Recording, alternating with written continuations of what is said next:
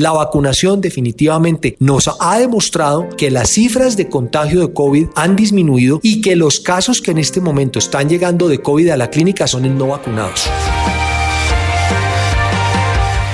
La única forma de que uno no tenga problemas es evitar el contagio, es evitar contagiarse. Y para eso las únicas, óyeme bien, las únicas medidas que sirven para evitar el contagio son evitar aglomeraciones, evitar contacto cercano con las personas, el uso del tapabocas de manera permanente, idealmente, y el lavado frecuente de manos. Estás escuchando el podcast Entre Expertos del Bienestar. Entre Expertos del Bienestar. Con Carol Hernández, un podcast de la EPS número uno de Bogotá y Cundinamarca. Número uno de Bogotá y Cundinamarca. 26 años de experiencia al servicio de la salud. Con Famisanar, siéntete bien.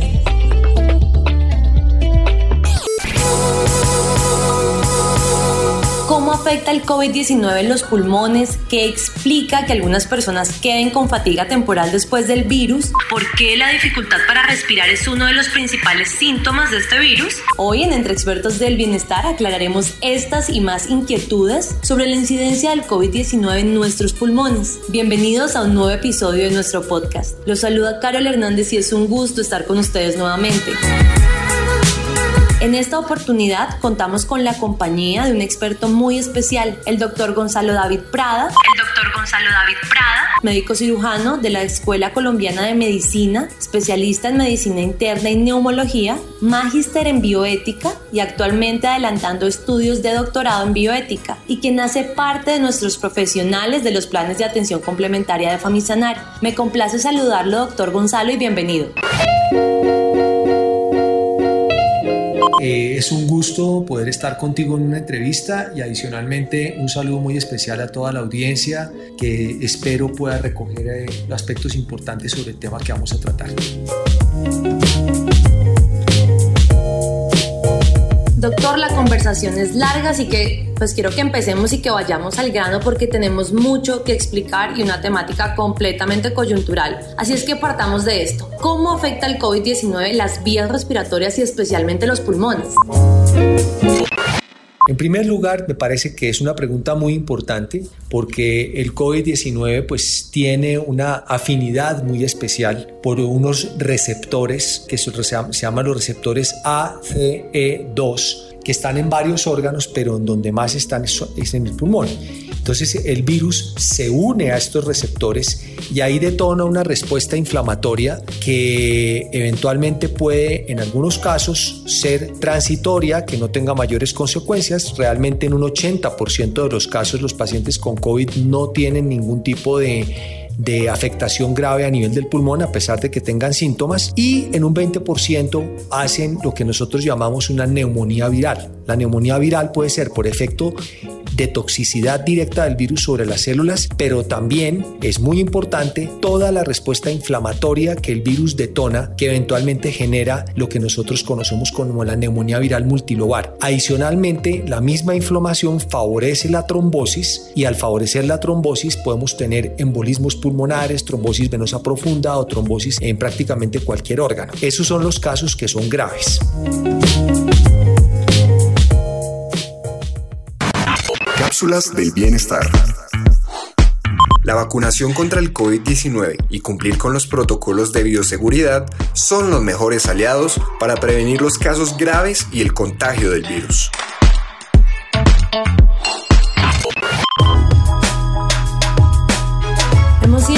Identificado, doctor, entre nuestros afiliados y bueno, en los demás canales de comunicación que tenemos, muchas inquietudes y una es que personas habiendo superado el virus presentan fatiga al caminar o bueno, hacer cualquier actividad, sienten que se ahoga. ¿Por qué sucede esto? ¿Es permanente? El doctor Gonzalo David Prada no, a ver, el virus generalmente produce un estado inflamatorio que nosotros llamamos una respuesta inflamatoria sistémica. Eso quiere decir que no solamente se van a ver afectados los pulmones, sino se van a ver afectados otros órganos de la economía en mayor o menor grado. Hay cuatro grupos de secuelas del virus que eventualmente pueden ocurrir. Las secuelas respiratorias, que son las más frecuentes, las secuelas que tienen que ver con el sistema musculoesquelético, las que tienen que ver con la parte digestiva y las que tienen que ver con la parte neuropsiquiátrica. Los pacientes pueden eventualmente quedar con secuelas respiratorias y producir disnea, que significa la percepción de que se están ahogando, porque eventualmente el virus al detonar una respuesta inflamatoria puede dejar un cuadro de neumonía en organización o de fibrosis pulmonar que puede persistir por un tiempo. Otros pacientes pueden sentir fatiga no porque el pulmón esté afectado, sino porque el mismo estado inflamatorio deja un síndrome de fatiga crónica que eventualmente puede ser con pruebas de función pulmonar normales, pero el paciente se siente que no puede hacer sus actividades habituales. Y en algunos casos, afortunadamente excepcionales, la fatiga puede ser producida por daño cardíaco producido por el virus. El virus también produce eventualmente una condición llamada miocarditis o miocarditis y pericarditis, que sería la miopericarditis, que también pueden en algunos casos quedar con falla cardíaca. Entonces fíjate que hay muchas cosas que pueden ocurrir, pero esto normalmente ocurre más en los pacientes que tienen COVID severo, que han estado hospitalizados o que eventualmente han requerido cuidado intensivo. Cuando un paciente sale de cuidado intensivo, generalmente queda con un síndrome de desacondicionamiento físico severo, porque el paciente ha estado prácticamente inmóvil durante mucho tiempo y en pronación, o sea, volteado boca abajo, durante muchos días, incluso semanas. Eh, mi récord lo tengo una, eh, con una paciente que estuvo cuatro meses y medio hospitalizada, ya salió viva de la clínica, pero pues claramente salió con una situación de desacondicionamiento importante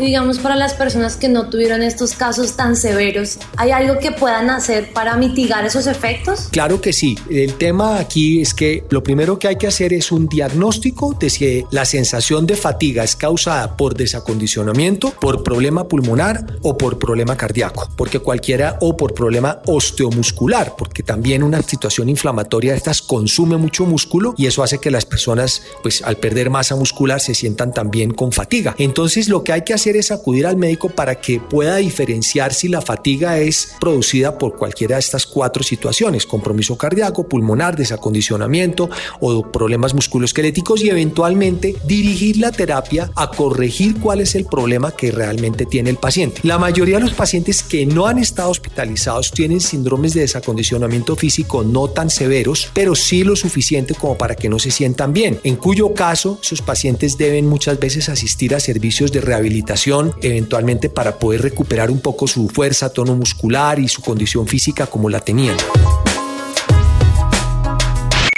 Doctor, hemos visto que el COVID no discrimina, pero hay personas a las que les da más duro. ¿Hay factores de riesgo o algo que nos permite identificar si una persona está más propensa a sufrir consecuencias graves?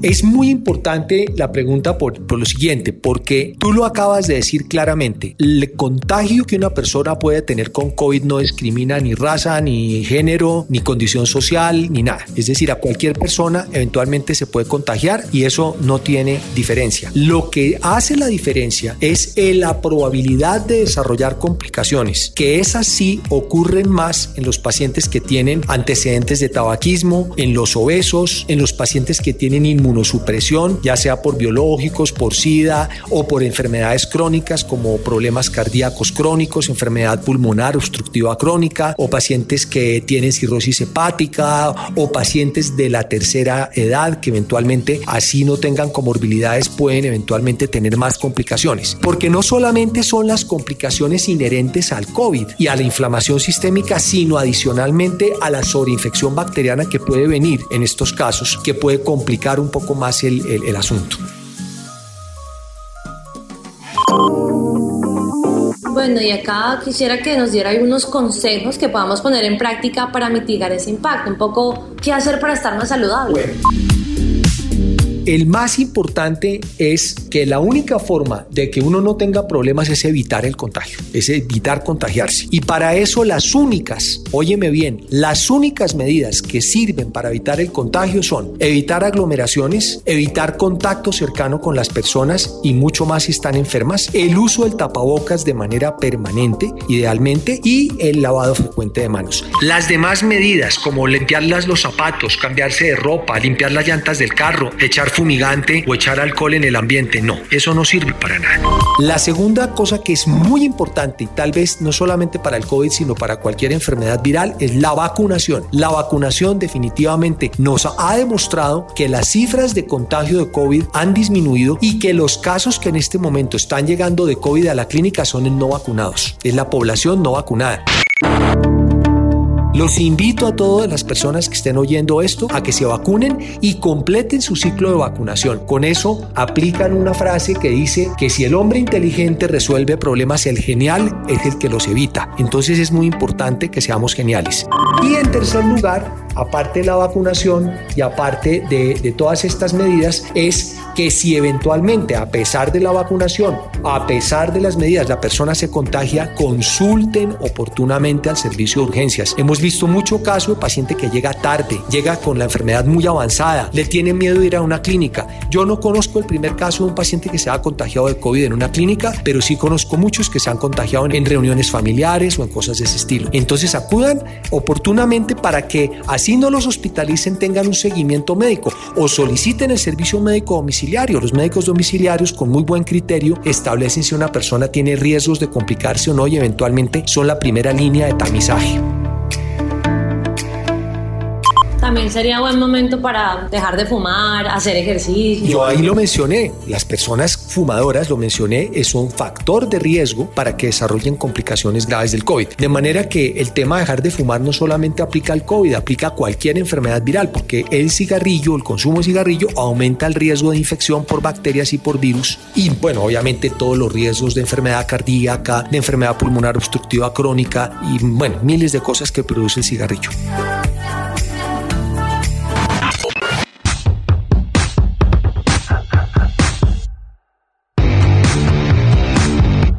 Doctor Gonzalo, y ahora saliéndonos un poco de este tema de COVID, quiero que hablemos de otra enfermedad que es bastante preocupante y es el cáncer de pulmón. Cáncer de pulmón.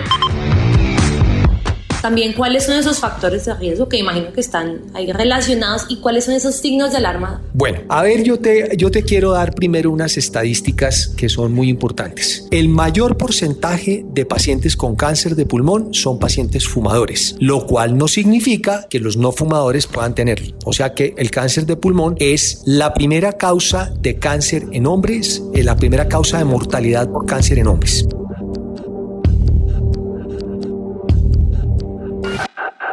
Segundo tip, más o menos el 75% de los pacientes que tienen cáncer de pulmón no lo saben. Entonces, de alguna manera, hacer exámenes o chequeos periódicos son importantes porque a veces uno el cáncer de pulmón lo detecta en una radiografía que eventualmente hace a un paciente como seguimiento. En tercer lugar, la probabilidad de que una persona desarrolle cáncer de pulmón es 50 veces mayor en un fumador que en un no fumador. De manera que ahí hay un dato muy importante. Entonces, los factores de riesgo de cáncer pulmonar, pues obviamente el más importante es el consumo de cigarrillo. Sobre el consumo de marihuana, que no sabemos, las estadísticas de los jóvenes que fuman marihuana nos van a dar seguramente los resultados de los estudios en un plazo de un tiempo, así como nuestros padres y nuestros abuelos hicieron, construyeron la estadística que estamos manejando ahora. Nadie creía que el cigarrillo producía cáncer en los años 60 y todo el mundo fumaba, hasta los médicos. Hoy en día ya sabemos que lo produce y hoy en día el consumo de cigarrillo se ha desincentivado mucho. Con otros factores como la marihuana no sabemos. Hay otros factores de riesgo como la polución ambiental, la polución industrial y eventualmente pacientes que les da cáncer pulmonar porque, porque puede dar cáncer pulmonar sin tener factores de riesgo.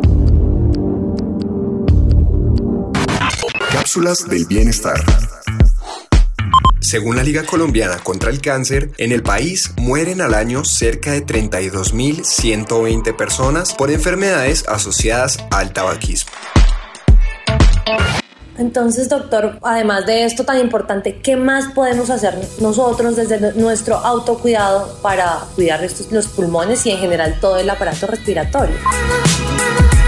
Pues a ver, yo a todos los pacientes que vienen acá les digo que el mejor aire que pueden respirar es el aire puro. O sea que no acepto ni cigarrillo electrónico, ni ningún tipo de, terapia eh, de, estas que involucre eh, quemar tabaco o cualquier cosa de estas para no entrar a dar nombres. Obviamente la más importante es dejar de fumar y eso sí es lo que yo les digo a mis pacientes. Y lo voy a decir en forma de chiste. Gracias al cigarrillo yo tengo casa, carro, eh, en fin, muchas cosas. Porque muy, yo le digo a los pacientes que fuman, si hoy vienes por un control, mañana vendrás por la orden de oxígeno. Así que deja de fumar ya.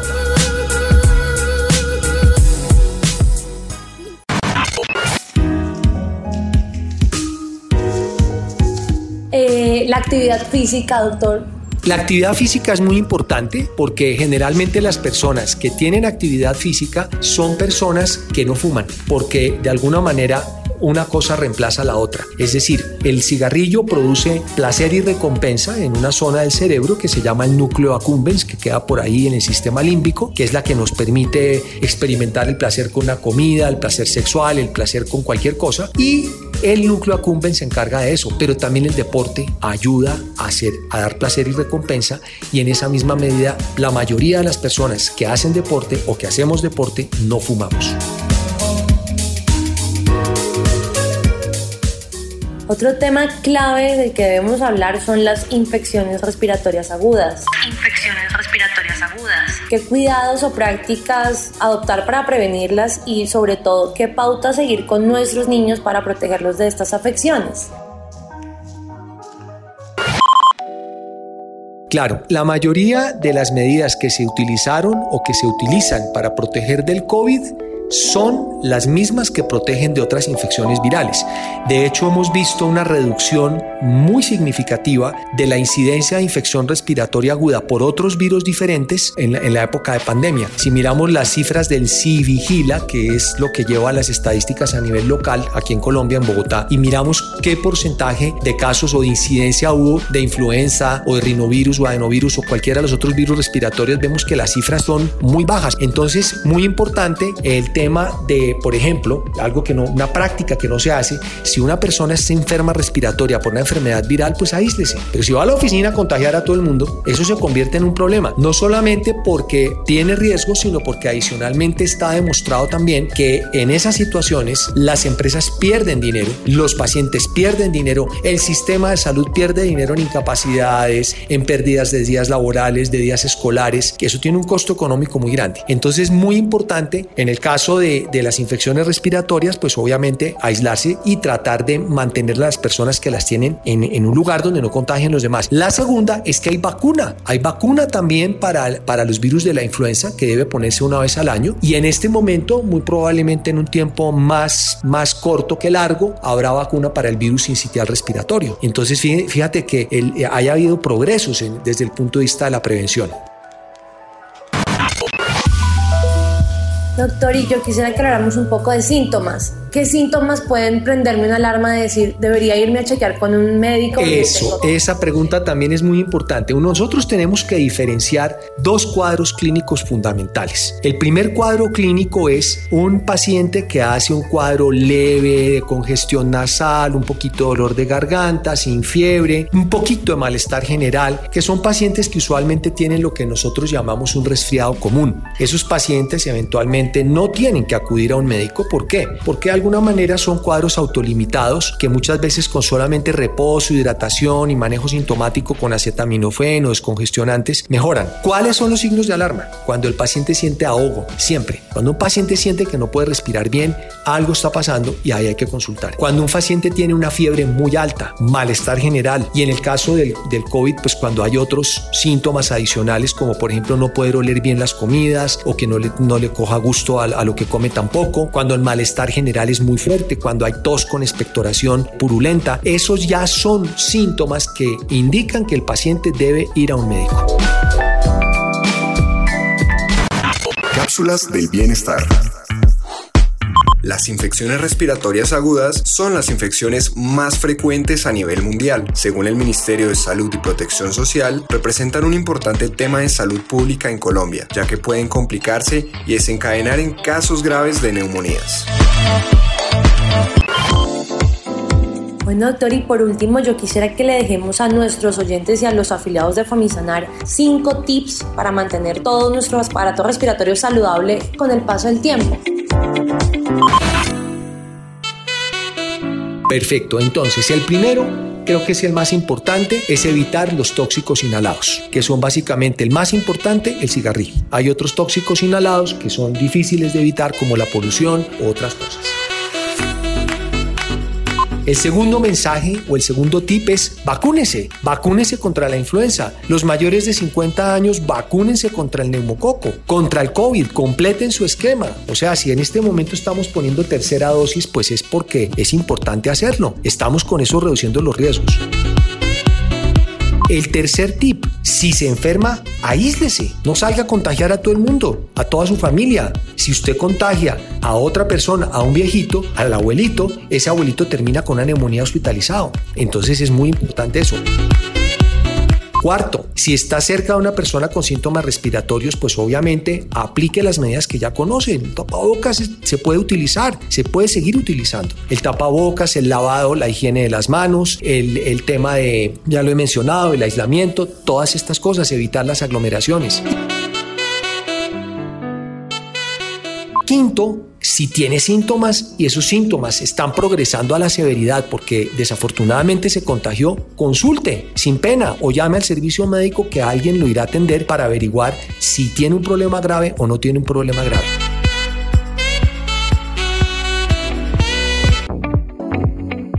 Lo más importante y el mensaje que quiero dejar es que las enfermedades respiratorias infecciosas se pueden prevenir. Entonces eso es clave. Hay enfermedades que no se pueden prevenir, pero esta se puede prevenir. Es lo que nosotros llamamos morbilidad evitable y en el caso del COVID, mortalidad evitable. Así es, doctor, y ya lo saben. La invitación es a poner en práctica estos conocimientos a nivel personal y en la familia, porque respirar bien y con salud es una decisión para toda la vida. Bueno, muchas gracias. Espero que todos los oyentes hayan disfrutado de esta charla y de alguna manera les haya quedado algo para poder poner en práctica, es fácil y lo más importante, prevenir es mejor que lamentar. Prevenir es mejor que lamentar. Por supuesto que sí. Nos despedimos. Estuvieron escuchando el neumólogo Gonzalo David Prada. Gonzalo David Prada. Fue un placer estar con ustedes en Entre Expertos del Bienestar. Sigan conectados con nosotros porque estaremos llegando con episodios nuevos para potenciar su salud. Soy Carol Hernández. Con gusto con Famisanar. Siéntete bien y hasta pronto. Estás escuchando el podcast Entre Expertos del Bienestar. Entre expertos del bienestar. Con Carol Hernández, un podcast de la EPS número uno de Bogotá y Cundinamarca. Número uno de Bogotá y Cundinamarca. 26 años de experiencia al servicio de la salud. Con Famisanar, siéntete bien.